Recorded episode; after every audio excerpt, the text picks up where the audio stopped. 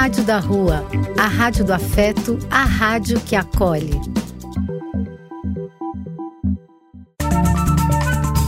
Apoio: Casa de Vó, Banho para Geral e Instituto de Políticas Relacionais. Programa e quem quiser que conte outra. Depois de ouvir uma boa história, é conversando que a gente se entende.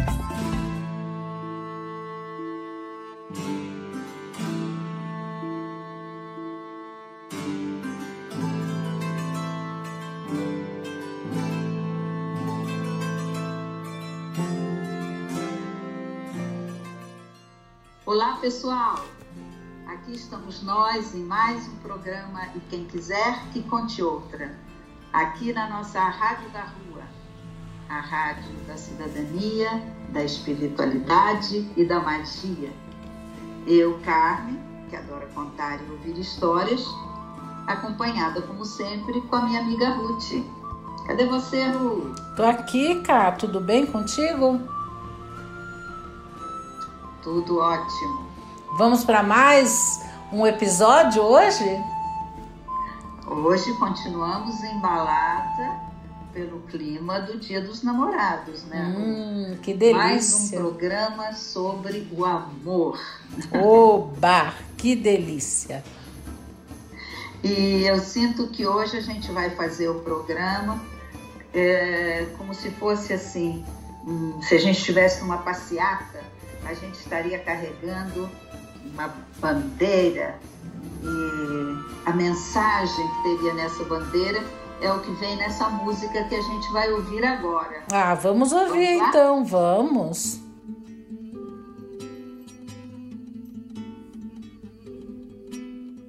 É vida, vida, que amor, brincadeira, vera, eles amar de qualquer maneira, qualquer maneira de amor vale a pena, qualquer maneira de amor vale amar. Pena que pena, que coisa bonita. Diga qual a palavra que nunca foi dita. Diga qualquer maneira de amor vale aquela. Qualquer maneira de amor vale amar. Qualquer maneira de amor vale a pena. Qualquer maneira de amor valerá.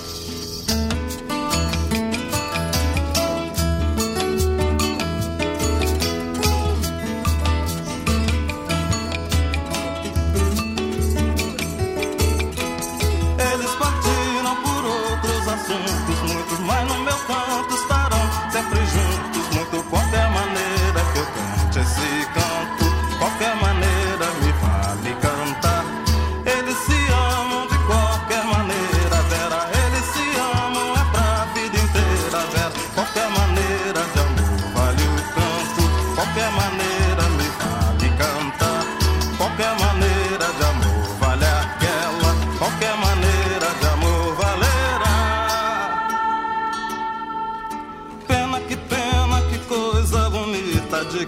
Palavra que nunca foi dita. Diga qualquer maneira de amor vale o canto, qualquer maneira me vale cantar. Qualquer maneira de amor vale aquela, qualquer maneira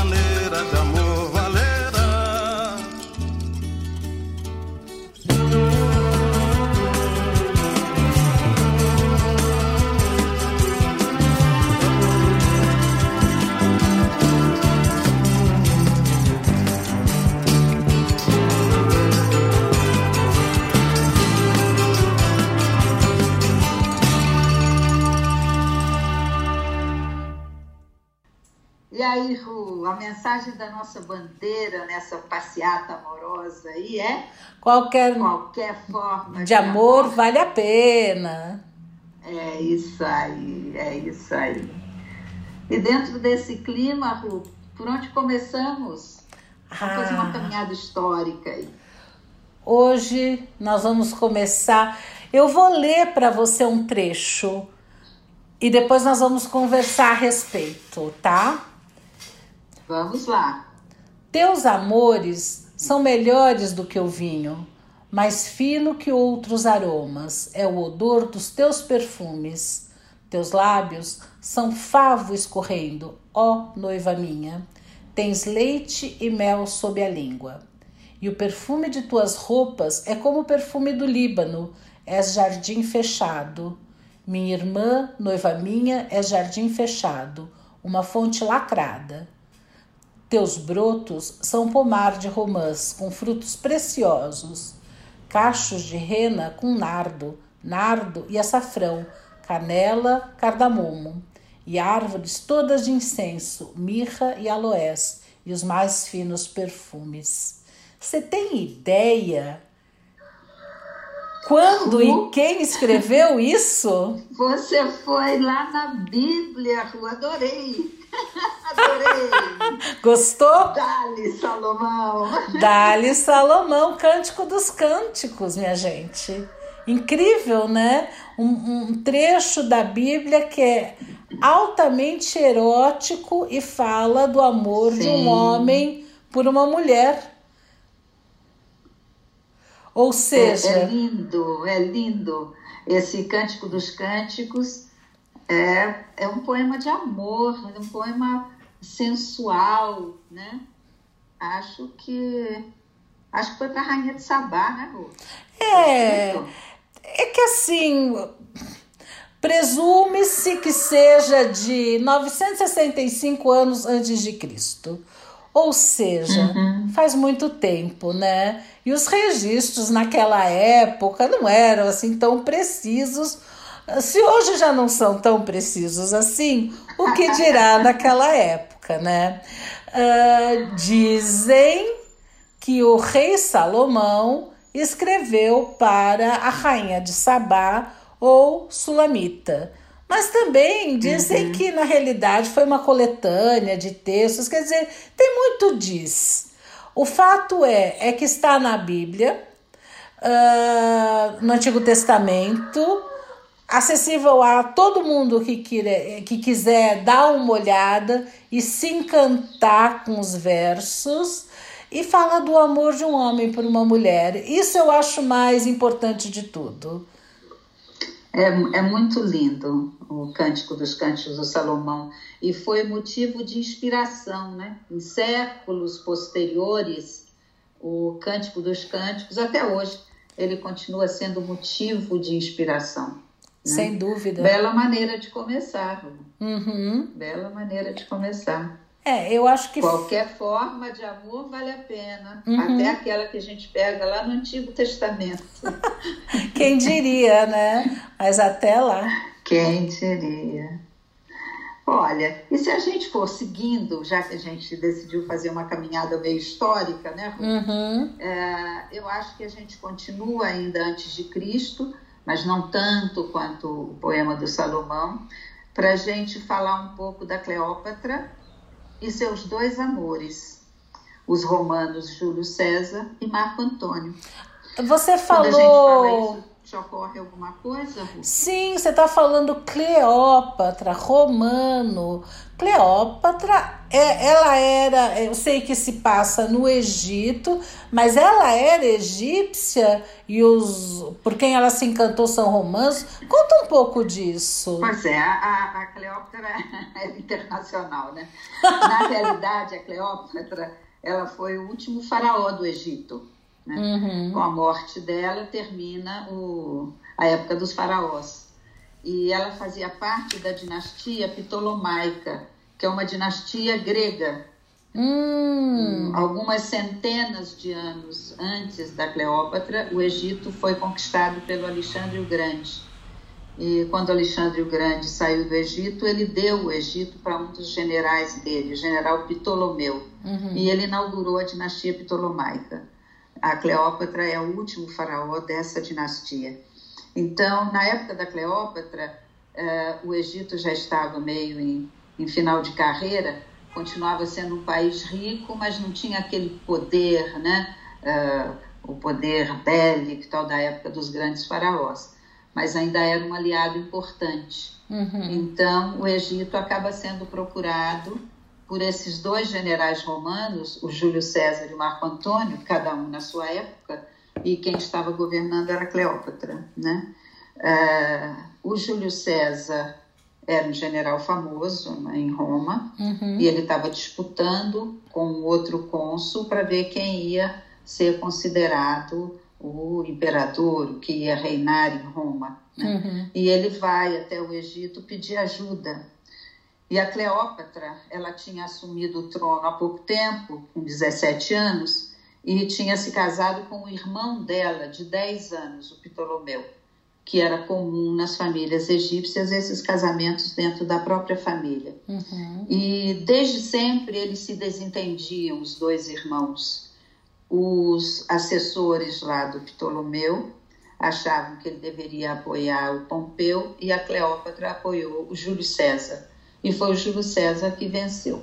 Então, eu acho interessante esse ponto, porque a Cleópatra aparece como uma boa estrategista política. É né? surpreendente isso, né? Porque toda vez que eu penso na Cleópatra, o que me vem à imagem, ela tomando banho de leite, ela passando a, aquela maquiagem nos olhos, o cajal. uh, a Cleópatra que, que é veiculada por aí, na, na mídia, vamos dizer assim, é, parece assim, uma mulher uh, muito bela, muito vaidosa. Sedutora. Sedutora, sem dúvida, e fútil. Você está me contando uhum. um outro lado da Cleópatra?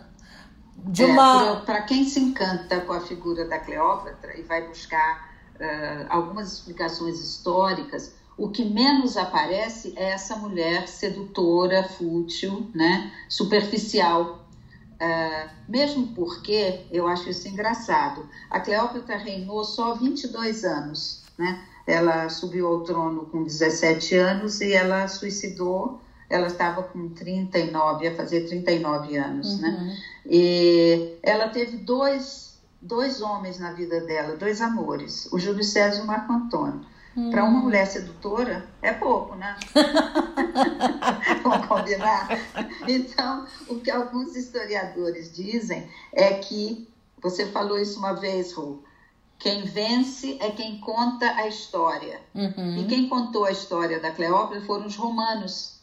E a sociedade romana dizem que detestava Cleópatra, uhum. porque ela conquistou os homens proeminentes do Império Romano que eram casados com nobres romanas uhum. e eles abandonaram as mulheres para ficar com ela. Uhum. O Júlio César, né, primeiro, e depois o Marco Antônio.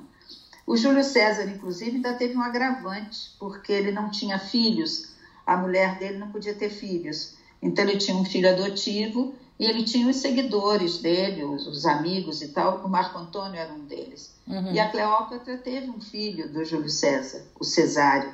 Né? É, ela vai para Roma com ele, mas a, a população romana tinha uma indisposição em relação a ela. Uhum. Né?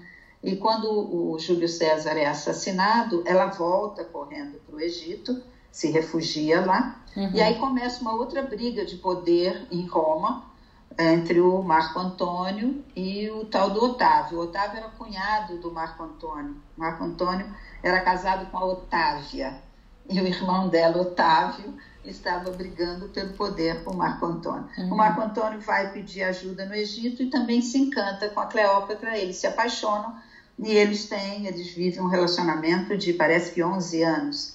E ela teve três filhos dele, uhum. dois gêmeos e um, e um menino, né? Uhum. Então, assim, do ponto de vista amoroso, eu hum. vejo sempre a Cleópatra vivendo uma história de amor atrás de um, de um painel político, entendeu? Sim, interessante. Era, era, uma briga de poder de todos os lados, ela com o irmão dela, ah, em Roma, os cônsules, os generais também guerreando pelo uhum. poder, e ela participando desse jogo político. Uhum. Parece que ela era uma mulher muito inteligente, falava várias línguas e era uma estrategista política até para se manter como faraó do Egito, enquanto ela vinha de uma dinastia grega.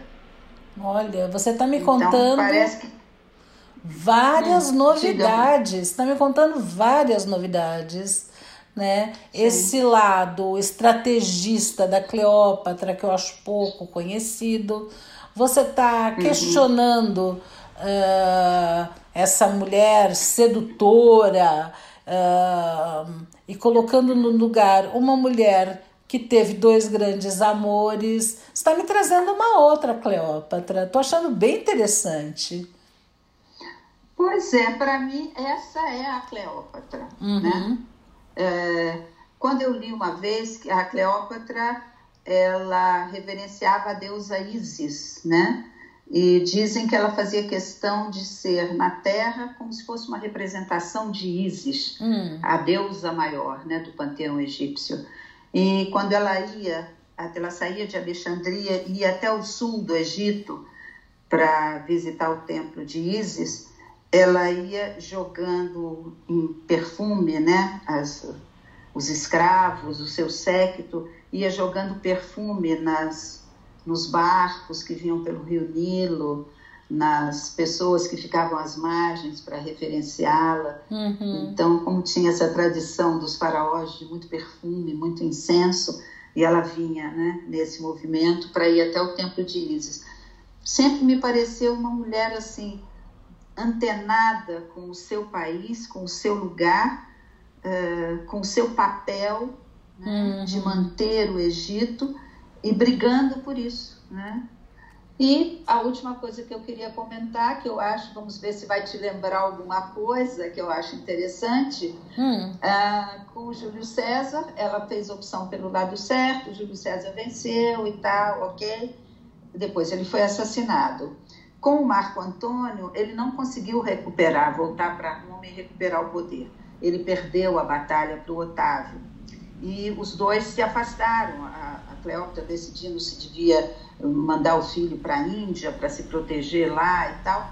E, enquanto isso, o Marco Antônio, depois que perdeu a sua última batalha, ele teve a notícia de que Cleópatra tinha morrido.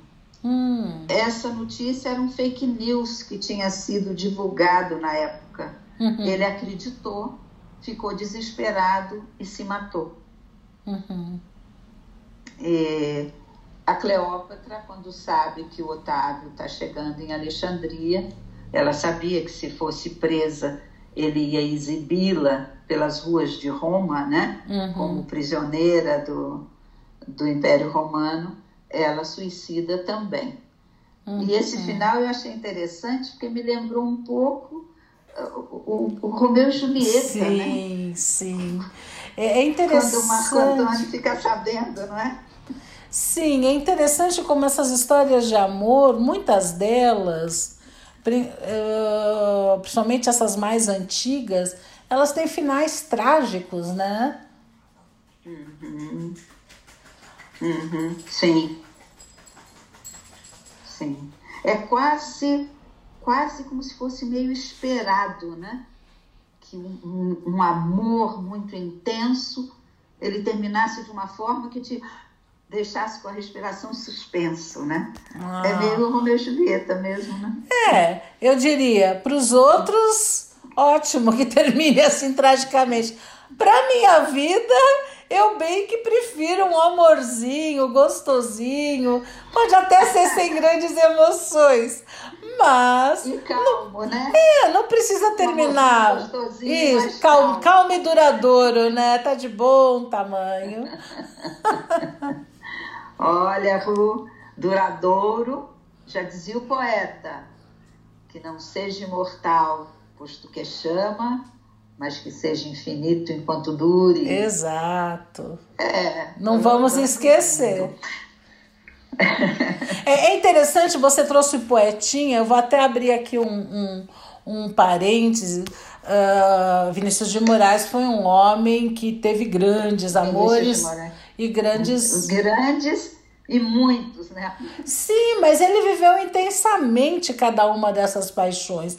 Eu me lembro de ter visto uma entrevista com ele, onde, sei lá, ele estava sendo criticado, tantas mulheres, não sei o quê, mas ele viveu intensamente e sofreu quando cada um desses amores Exatamente. chegou ao seu fim. Ele, né? ele falava isso, que ele sofria muito quando cada amor terminava, né? É. É interessante isso, né? Porque quem olha de fora fala, ah, passa lá e pega outro amor. E não é assim, né? A vida, é, ela é mais intensa do que isso. De tudo, ao meu amor serei atento antes. E com tal zelo, e sempre e tanto, mesmo em face do maior encanto dele se encante mais meu pensamento. Quero vivê-lo em cada vão momento e em seu louvor hei de espalhar meu canto. E rir meu riso e derramar meu pranto ao seu pesar, ao seu contentamento. E assim, quando mais tarde me procure, quem sabe a morte, angústia de quem vive, quem sabe a solidão, fim de quem ama, eu possa me dizer do amor que tive, que não seja imortal, posto que é chama, mas que seja infinito enquanto dure. Eu sei que vou sofrer a eterna desventura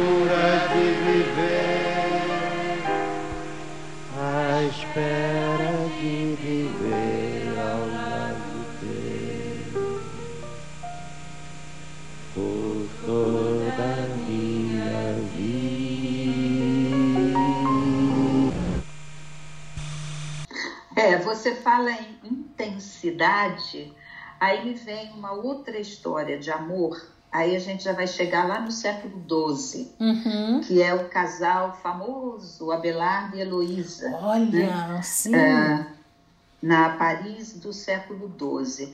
Essa é uma história de amor que até hoje continua viva, porque as pessoas curtem, né, quando ficam sabendo, se encantam.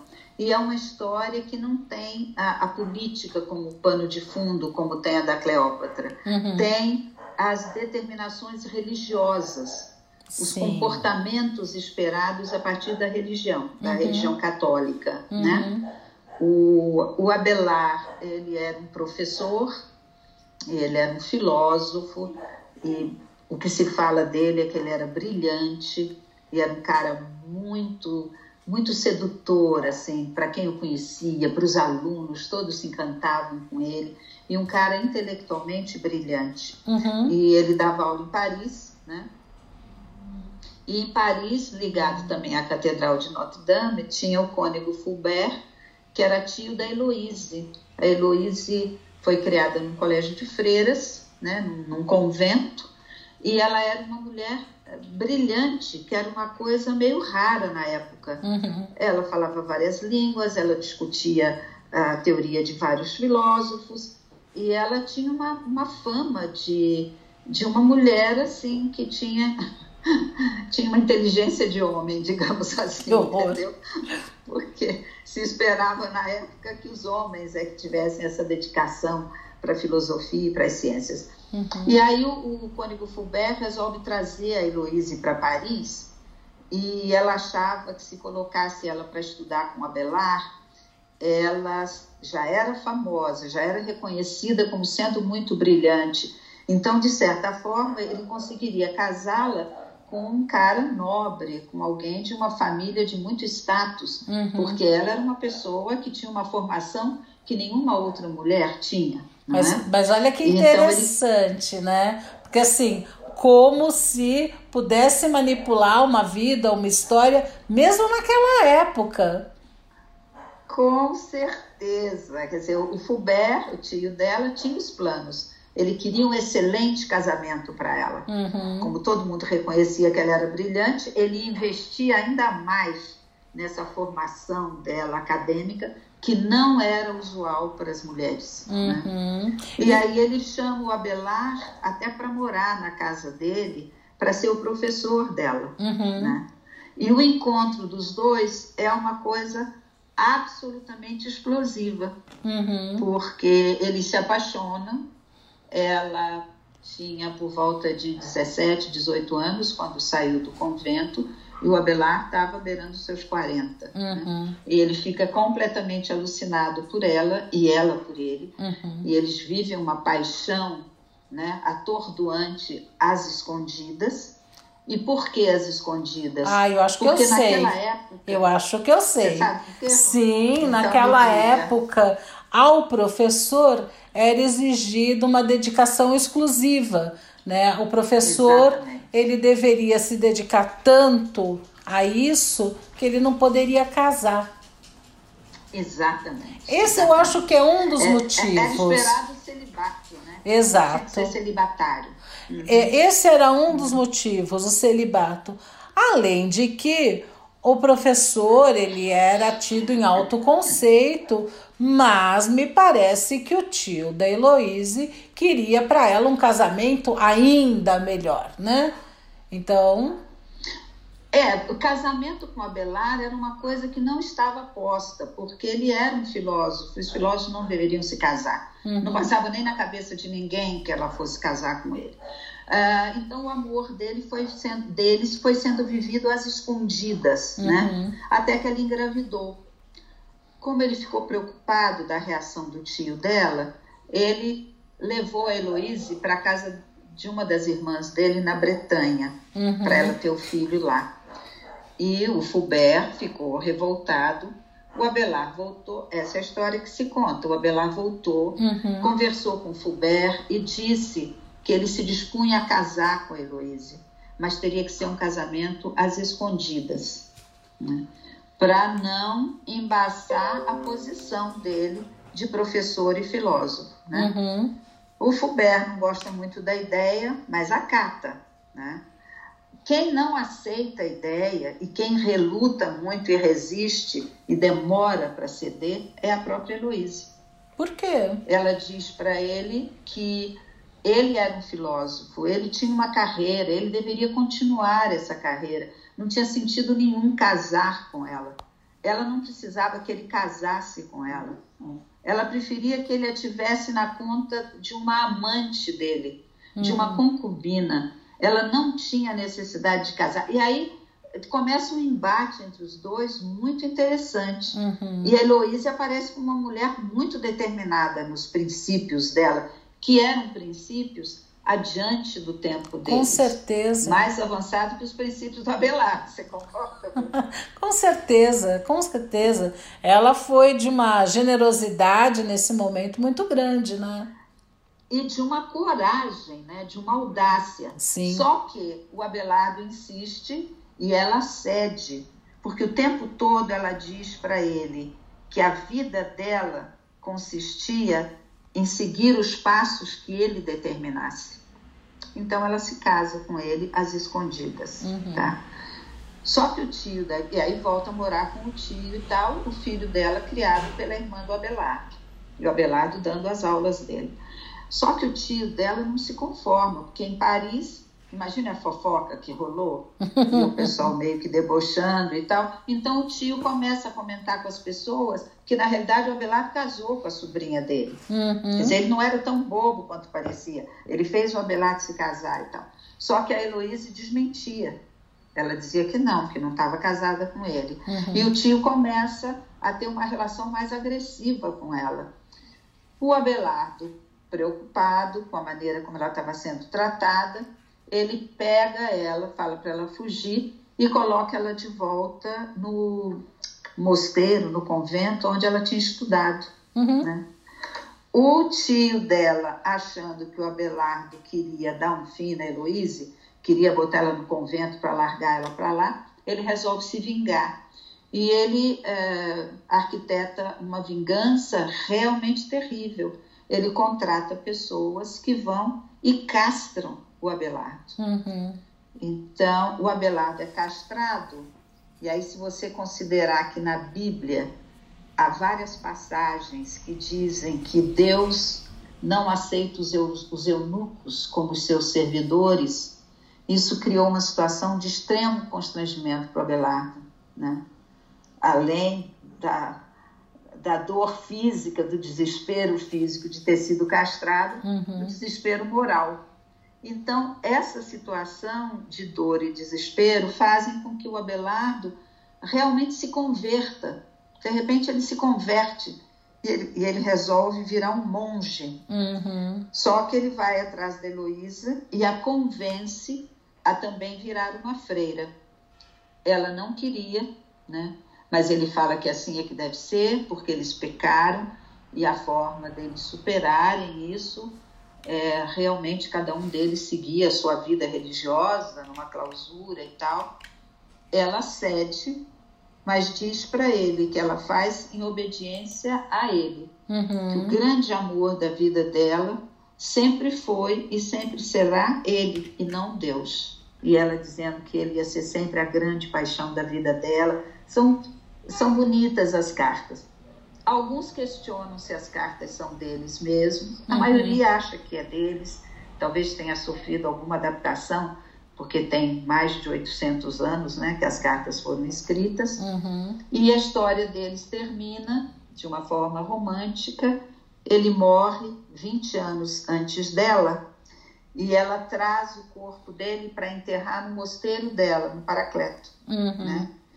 E, e ela começa a enviar cartas para as autoridades até conseguir o perdão para ele, até conseguir o reconhecimento de que ele era uma figura, uma cabeça, um cara que que estava diante do seu tempo em termos intelectuais e tal. Uhum. E 20 anos depois, quando ela morre, ela é enterrada junto com ele.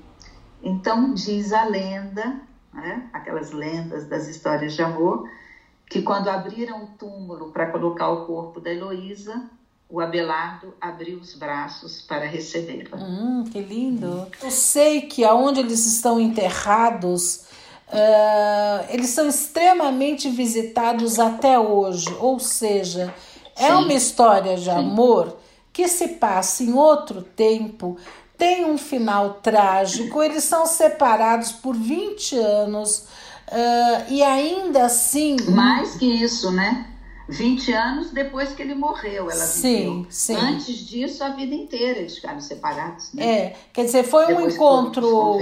Foi um encontro intenso e rápido, gerou uma criança, mas a maior parte da vida dele, deles ou dela, ela viveu um amor sem ter.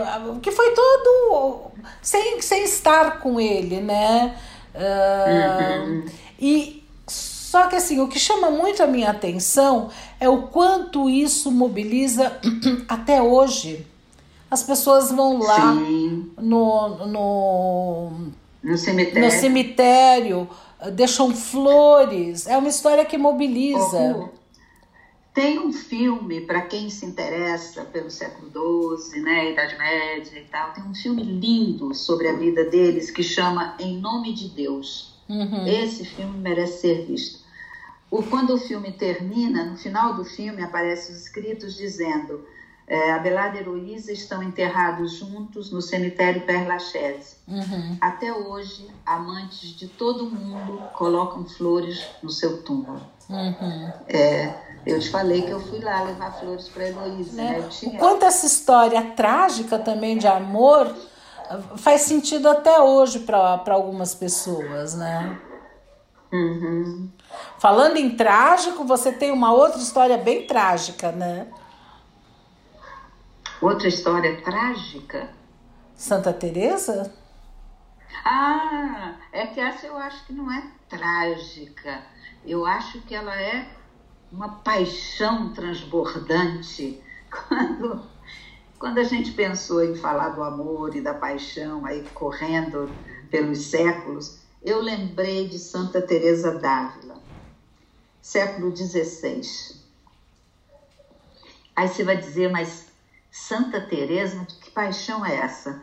É a paixão mística, a paixão uh, por Deus, é a alma clamando para o contato com Deus, essa grande paixão por Deus. Uhum. E ela escreve a biografia dela, escreve seus poemas, sempre descrevendo os momentos de êxtase, quase como um momento de êxtase físico. Olha. Quase como se fosse um, um orgasmo. Uhum. Tanto que Santa Teresa ela foi visitada por inquisidores porque uma parte da igreja tinha dúvidas se ela era de fato uma santa ou se ela era uma herege, uma bruxa.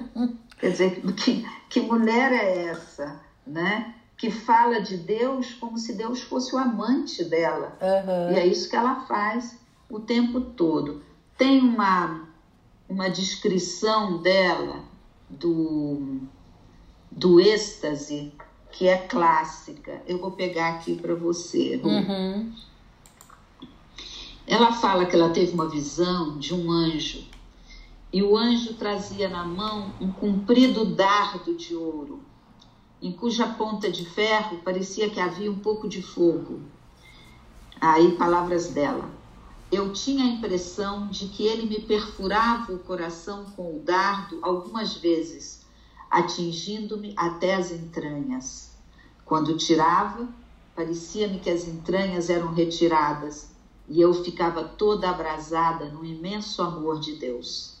A dor era tão grande que eu soltava gemidos e era tão excessiva a suavidade produzida por essa dor imensa que a alma não desejava que tivesse fim, nem se contentava senão com a presença de Deus.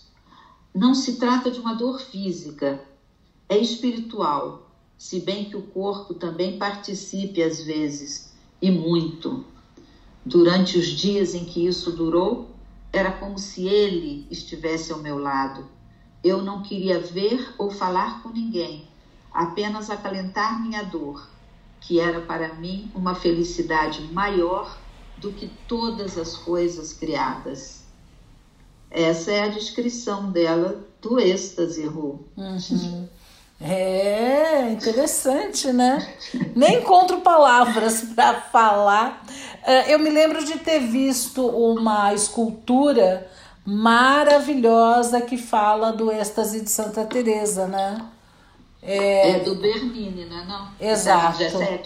Exato, Bernini. Uma obra maravilhosa que ele fez que descreve completamente. Eu acho bem, bem interessante quem tiver curiosidade Tá bem fácil na internet de, de dar uma olhada, um trabalho lindo que ele fez depois é que ela foi canonizada. Né? Sim.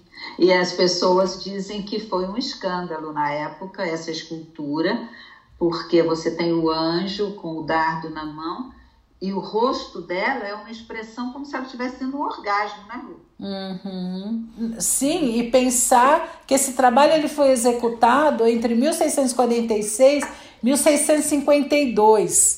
Quer dizer, imagina o escândalo que foi isso. Só que para ser justo aí com a Santa Teresa, ela não teve só isso, né? Ela foi uma pessoa muito ativa, né, na ordem das carmelitas. Sim. Sim, ela, ela reformou a Ordem das Carmelitas e criou um ramo que é o das Carmelitas Descalças, uhum. que é a parte mais rigorosa da, dos conventos carmelitas.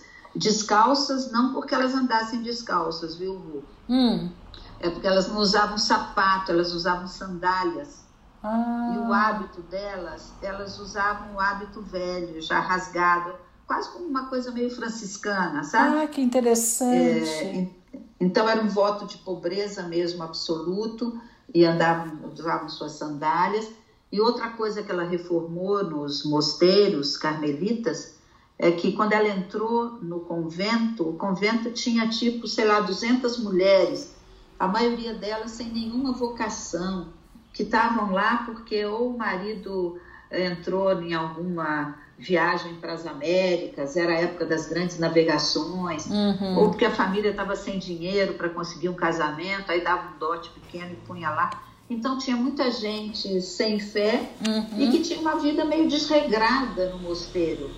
Então ela sugere que os mosteiros tenham apenas de 12 a no máximo 13 freiras. Que interessante. É, é, quando eu li isso, eu ri muito, porque parece um coven de bruxas, né? O coven de bruxas geralmente tem 13 pessoas. Então, a Inquisição tinha razão de ter essas dúvidas com relação a ela, né? Ou não, né? Mas. Ou não, porque ela fez não, bastante mas... também, mas entendo o que você fala.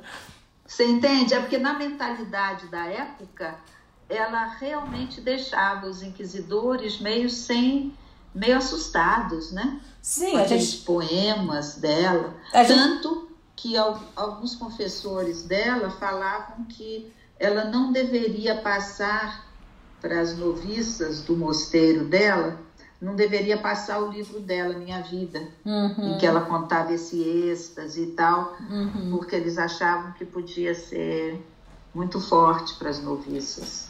O que eu acho interessante, é, é, é, é bem interessante mesmo a história de, da Santa Teresa grande, né, como você fala, porque tem também a Santa É, eu chamo de Teresinha. Teresona porque tem a Terezinha, tem a Santa Terezinha do Menino Jesus. Aham. que é toda docinha, etc. E a Teresona não, a Teresona era firme aí. Pois é, e ela era firme? dela básica Ah, é de intimidade com Deus. sim. Você precisa ter intimidade com Deus. E para isso você precisa meditar, que é uma coisa que na Igreja Católica não fazia muito sucesso, né? Uhum. É, aquietar os pensamentos e se abrir para uma união com Deus até o arrebatamento. O arrebatamento era o êxtase. Uhum. Né? Eu acho Tem um. bem interessante Santa Teresa, esta Santa Teresa, e eu acho que ela teve muita sorte, porque ela conseguiu publicar esse tipo de escrito, ela conseguiu Uhum. fazer uma série de coisas e, e- e a Inquisição só ficou na dúvida com relação a ela. É, Se ela fosse um pouco menos afortunada, ela poderia ter outro fim, né? Ela estava ali no limite de viver essa paixão dela. Bem interessante Com essa certeza. personagem. Só para ter uma ideia, um trechinho de um poema dela, né? Hum, Uma alma em Deus escondida, que mais tem que desejar, se não sempre amar e amar, e no amor toda incendida, tornar-vos de novo a amar? Ó, dai-me, Deus meu, carinho, ó, dai-me amor abrasado, e eu farei um doce ninho onde for do seu agrado. que lindo. Bonito, né? Muito bonito. Eu fico aqui pensando. Diga. Eu fico aqui pensando, nossa, a gente quer falar de tanta gente e engraçado, às vezes que pa- parece até que o tempo é pouco. Será que a gente tem que fazer um outro programa acerca. Acho que não. Acho que a gente. Então vamos em frente, né? Vamos. Última coisa, Ru, é que depois que ela morreu, quando exumaram o corpo dela, fizeram, foram olhar o coração dela, porque ela dizia nos êxtases que o anjo enfiava um dardo no coração dela e até as entranhas. E, e eles constataram, é o que se conta, que o coração dela tinha uma ferida e essa ferida em volta dela é como se ela tivesse sido cauterizada, como se estivesse chamuscada. Uhum, Porque ela dizia que era um dardo que tinha a ponta em chamas, né? uhum. É, ninguém conseguiu entender como ela viveu tanto tempo com uma ferida daquela no coração. Uhum. O coração dela está exposto numa igreja na Espanha, né? E esse foi um, das, um dos mistérios de Santa Teresa. E o livro dela, só para entender assim o quanto ela mexe com o ideário assim de todo mundo, inclusive dos espanhóis, é um dos livros mais vendidos na Espanha. Ele só perde para o Cervantes, para o Dom Quixote. Olha, eu não sabia, interessante. Interessante. Continuando aqui ah, a- o nosso episódio de hoje, que a gente deu o título de Toda Maneira de Amor Vale a Pena, eu acho que tem um outro casal que eu gostaria de comentar contigo, que é Jean-Paul Sartre e Simone de Beauvoir. Eu acho que eles foram o casal mais influente do, do século XX. E, eh, e eles estabeleceram entre si uma outra maneira de se relacionar que não era exclusiva, né? Eh, É bem interessante. Dois grandes pensadores do seu tempo, ah, dois grandes intelectuais, e eles se rebelavam contra os chamados ideais burgueses, né? conceito como casamento e filhos. Simone, inclusive, acreditava que as mulheres deveriam se comportar exatamente como os homens. E, uhum. e, e, é interessante. E eles rompem com esse tabu da exclusividade, né? Sim, sim. Eles tinham uma relação aberta. Inclusive, uh, essa devoção dela ao Sartre, ela, sei lá, ela teve, sei lá, outros namorados, inclusive, não só amantes. Uh, ela teve uma relação séria com uma outra pessoa que só não foi para uhum. frente porque ela não abria a mão de Sartre. Quer dizer, é uma proposta tão diferente de viver amor com sem o cotidiano, sem a exclusividade, né? Eles chamavam de um amor permanente essencial e juravam fidelidade, mas não exclusiva, não, mas não exclusividade. É, é, eles juravam fidelidade a esse amor essencial que um tinha pelo outro, né? Uhum. Mas sem exclusividade. Eles se envolviam com outras pessoas. Sim. A Simone de Beauvoir, de Beauvoir se envolvia tanto com homens quanto com mulheres, uhum. né? Realmente não, não havia exclusividade. Né? Uhum. Né?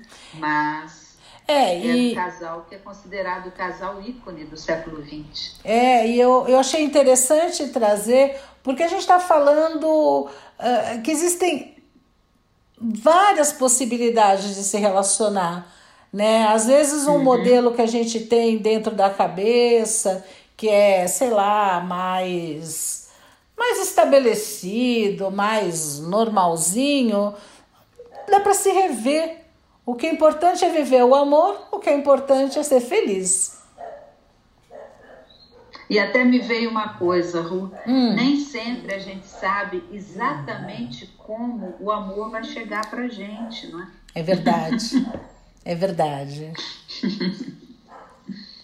E aí, no meio de tantos casais, eu queria trazer mais um casal.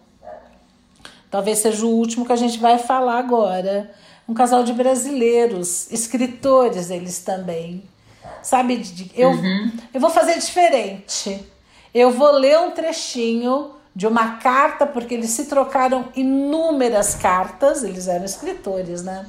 E aí você uhum. vai matar a charada de quem nós vamos conversar um pouquinho. Vamos lá. Dá-me tua mão de conivência, vamos viver o tempo que nos resta tão curta a vida na medida do nosso desejo, no ritmo de nosso gosto simples, longe das galas, em liberdade e alegria. Não somos pavões de opulência nem gênios de ocasião feitos nas coxas das apologias. Somos apenas tu e eu. Sento-me contigo no banco de azulejos à sombra da mangueira, esperando a noite chegar para cobrir de estrela teus cabelos, Zélia de Euá, envolta em lua. Dá-me tua mão, sorri teu sorriso, me rejubilo no teu beijo, laurel e recompensa. Aqui, nesse recanto de jardim, quero repousar em paz quando chegar a hora. Eis meu testamento. Que Uma... lindo, Que lindo, que lindo. lindo. Já matou a charada, né? É, quando você falou o banco de azulejo e a mangueira, eu pensei logo na Bahia Oxe! Pensei, mas fiquei em dúvida. Mas aí você, você continua falando Zélia Gilvá. Estamos falando de Jorge Amado e Jorge Zélia Gattai. Zélia Gattai. Sim. Que é outro uh, estilo, maneira de relacionamento. Depois que eles se encontraram, não foi o primeiro casamento dela, eles ficaram juntos até o final. Ele conseguiu o que ele queria, né? O testamento dele, ele de fato está enterrado na casa que hoje é um museu. E ele está lá e ela também, quando ela faleceu, faleceu depois dele, também está lá. Os dois estão juntinhos. Então uhum. esse é um exemplo de um casal uh, de juntinhos, né? Diferente, por exemplo, que nem uhum. o Sartre, outros casais que não puderam ficar juntos né? Esse é um casal que deu as mãos e caminhou junto muitos anos de sua vida. Assim foi o amor deles. Uhum. Bonito, né? Bonito. Algumas pessoas às vezes acham que o amor só se representa dessa forma, uhum. dos que ficam juntos para sempre. Uhum. Né? Mas essa é uma das versões possíveis. Né? Exato, né? essa é uma das possibilidades. É uma das possibilidades. Eu acho, para estar no momento da gente encerrar, não é? Uhum. Mas eu, eu gostaria de comentar sobre o Lulu Santos. Hum, vamos, eu vamos achei eu achei tão bonito e tão audacioso do Lulu aos 65 anos ele assumir que estava envolvido num relacionamento homossexual com uma pessoa muito mais nova do que ele uhum. e achei que ele foi é, corajoso, não deve ter sido fácil, achei muito bonito. Sem dúvida. E dentro do nosso tema, é isso mesmo. Há várias formas de amor e às vezes a gente nem sabe como o amor vai chegar para gente. Né? Uhum. Né? É verdade. O negócio é acolher o amor que vier, né? Hum. Acolher o amor que vem. Esperando sempre que ele venha, né? É isso aí. é.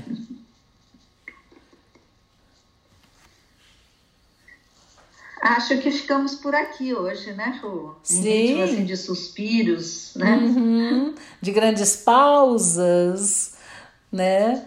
É.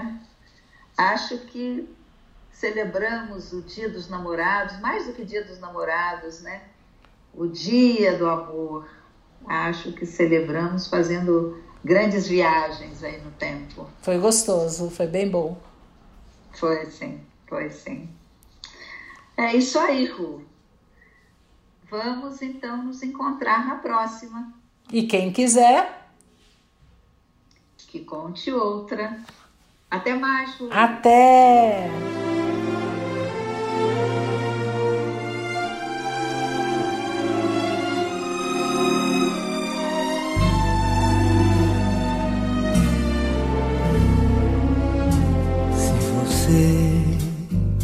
Quer ser minha namorada. Ah, que linda namorada você poderia ser se quiser ser somente minha. Exatamente essa coisinha, essa coisa toda minha que ninguém mais pode ser. Você tem que me fazer um juramento de só ter um pensamento, ser só minha até morrer. E também de não perder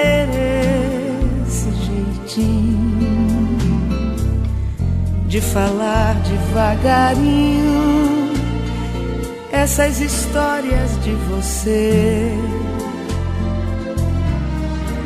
E de repente me fazer muito carinho. E chorar bem de mansinho sem ninguém saber porquê.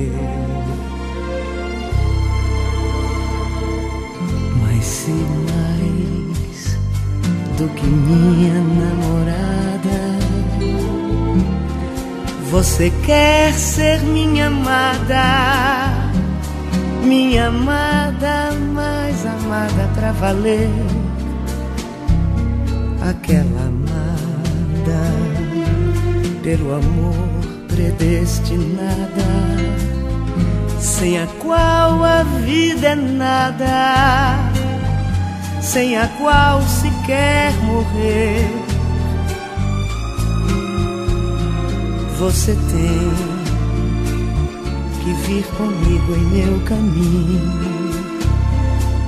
e talvez o meu caminho seja triste pra você.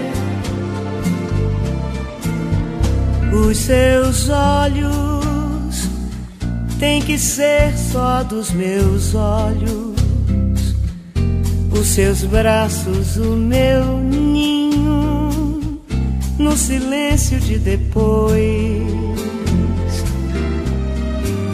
E você tem que ser a estrela derradeira, minha amiga e companheira no infinito de nós dois.